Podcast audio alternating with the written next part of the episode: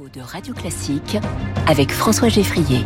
Il est avec nous chaque matin de l'année, c'est Quentin Périnel. Bonjour Quentin. Bonjour François, bonjour à tous. Pour la chronique au travail, vous êtes journaliste Figaro, je le rappelle, et ce matin, vous nous parlez d'artisanat. Eh oui François, au travail ce matin chez nos amis les boulangers, pâtissiers, à la porte de ce commerce qui est poussé chaque jour par 12 millions de Français. C'est le premier commerce de proximité du pays.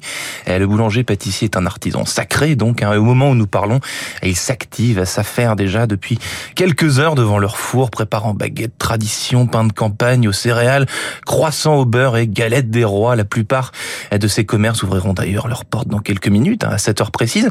C'était l'épiphanie ce week-end et le président Macron a reçu à l'Elysée les représentants de la profession des artisans boulangers pâtissiers, les meilleurs ouvriers de France, les meilleurs apprentis de France, les lauréats des Rabelais, des jeunes talents de la gastronomie, ainsi que des élèves de lycée professionnel.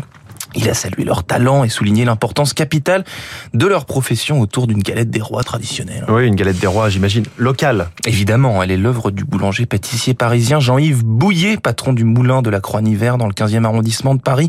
Euh, une galette avec des proportions généreuses, hein, 1m30 de diamètre pour Ah oui. 7 kilos de frangipane et 5 kilos de beurre qui a nécessité une préparation sous haute surveillance pendant près de 48 heures. C'est très généreux comme, Eh, euh, eh. effectivement, comme proportion. c'est généreux et en réalité, François, c'est pile la taille nécessaire pour que cette galette de la République puisse entrer dans la camionnette de l'artisan.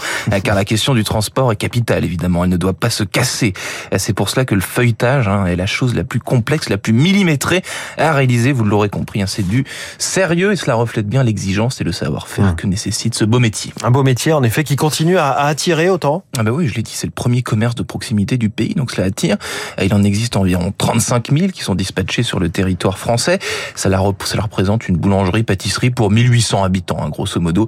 Euh, La profession fait face à de grands défis, la formation, la nécessaire euh, simplification du cadre normatif et réglementaire, et la réponse aux défis posés par la transition écologique, là aussi. Euh, Le président Macron a justement rappelé l'importance de l'apprentissage, alors que la communauté des boulangers-pâtissiers euh, fait office d'exemple en la matière avec des effectifs d'apprentis en croissance hein, continue, perpétuelle. C'est un modèle qui marche. Près de 860 000 contrats d'apprentissage ont été signés en 2023. Euh, Il existe 1000 proverbes et adages consacrés au pain, ce qui est un signe supplémentaire euh, que ce produit consommé en France depuis le Moyen Âge était essentiel. À l'époque d'ailleurs, on s'en servait même comme assiette, hein, de, miche de pain. Euh, Ce proverbe québécois, François, m'a fait sourire. Faute de pain, on mange de la galette. Cette saison donc. Oui, c'est pas mal. Faute de pain, on mange de la galette. Ça, c'est pour Marie-Antoinette, si elle nous écoute. Euh, Quentin Périnel, je rappelle que la galette euh, de l'Élysée n'est pas une galette des rois. Il n'y a pas de fèves, puisqu'il n'y a pas de couronne, puisqu'il n'y a pas de roi à l'Élysée, a priori. Absolument, on n'a pas le droit. alors, c'est une autre vision de la République. Merci beaucoup, Quentin et le podcast, évidemment, de Au Travail. Vous le retrouvez sur toutes les bonnes applications. Merci.